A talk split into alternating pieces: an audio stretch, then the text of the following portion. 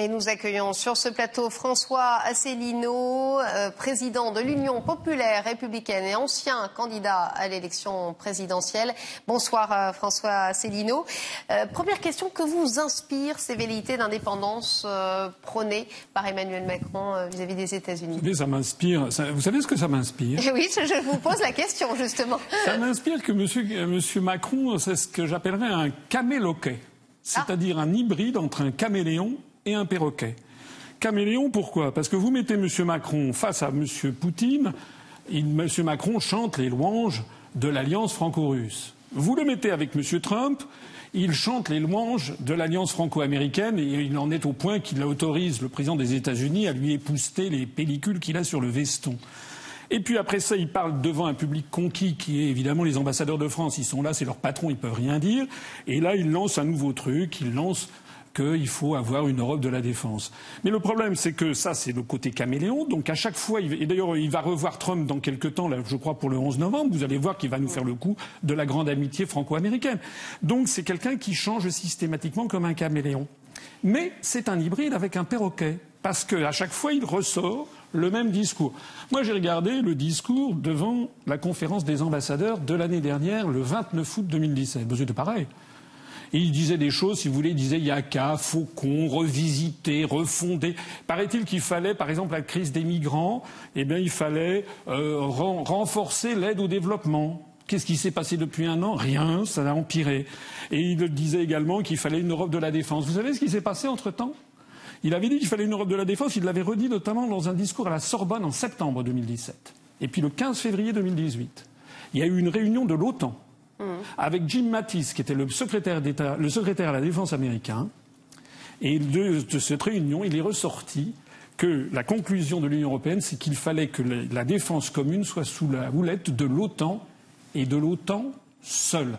C'est-à-dire que M. Macron fait toujours comme si l'Union européenne c'était lui et comme si les 27 autres pays étaient le doigt sur la couture du pantalon en train d'écouter M. Macron. Mais alors tout de même, François Asselineau, on peut peut-être lui laisser le bénéfice du doute. Entre-temps, euh, Emmanuel Macron a fait figure, entre guillemets, d'amoureux peut-être éconduit. Il a été peut-être un petit peu vexé euh, de voir euh, ce retrait américain de l'accord iranien alors qu'il avait effectivement passé un séjour plutôt chaleureux à Washington. Il y a ces prémices effectivement de guerre commerciale. Ça chauffe entre les États-Unis et l'Europe. Vous ne pensez pas justement que Emmanuel Macron, qui est tout de même quelqu'un euh, qui a su affirmer son autorité, euh, a, compris peut-être la leçon euh, et n'a plus envie de dépendre des États-Unis et que ça correspond d'ailleurs à une volonté également de, l'Allemagne qui dit la même chose? Est-ce qu'on ne va pas dans ce sens-là aujourd'hui? Écoutez, de toute façon, c'est pas Macron qui décide. Vous dites qu'il a su affirmer son autorité Non, en tout cas, je exprimé. Je vais vous dire, je vais vous montrer quelque chose comme quoi il n'a pas affirmé son autorité. Aujourd'hui même, M.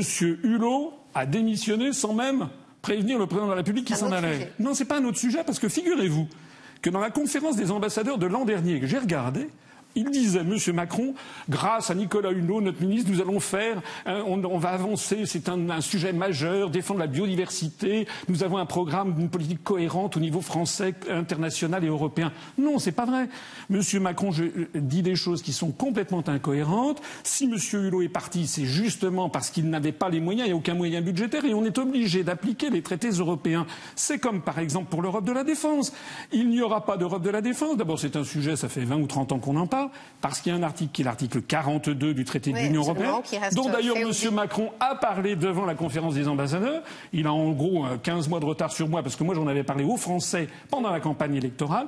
Et dans cet article 42, ça soumet la défense de l'Europe, en définitive, à l'OTAN. Mais est-ce que c'est immuable? On peut en changer tout de même. On peut ah bah pour changer les traités européens, vous le savez, ça c'est la tarte à la crème. Il y a également, la volonté, il y a également la volonté de, de l'Allemagne. Vous ne pensez pas qu'il y a il y a tout de même euh, un vent qui se lève un petit peu en ce moment. Effectivement, on comprend peut-être la leçon. On a vu que Total, euh, un géant euh, pétrolier français, était obligé de se retirer d'Iran parce que les États-Unis l'avaient décidé ainsi. Vous ne pensez pas ah, que l'Europe en a assez, effectivement, et qu'Emmanuel Macron essaie d'instaurer une sorte d'unité et d'aller dans ce sens-là? Ça, c'est tout à fait scandaleux les, dispositions extra, extraterritoriales des États-Unis. Je suis bien d'accord.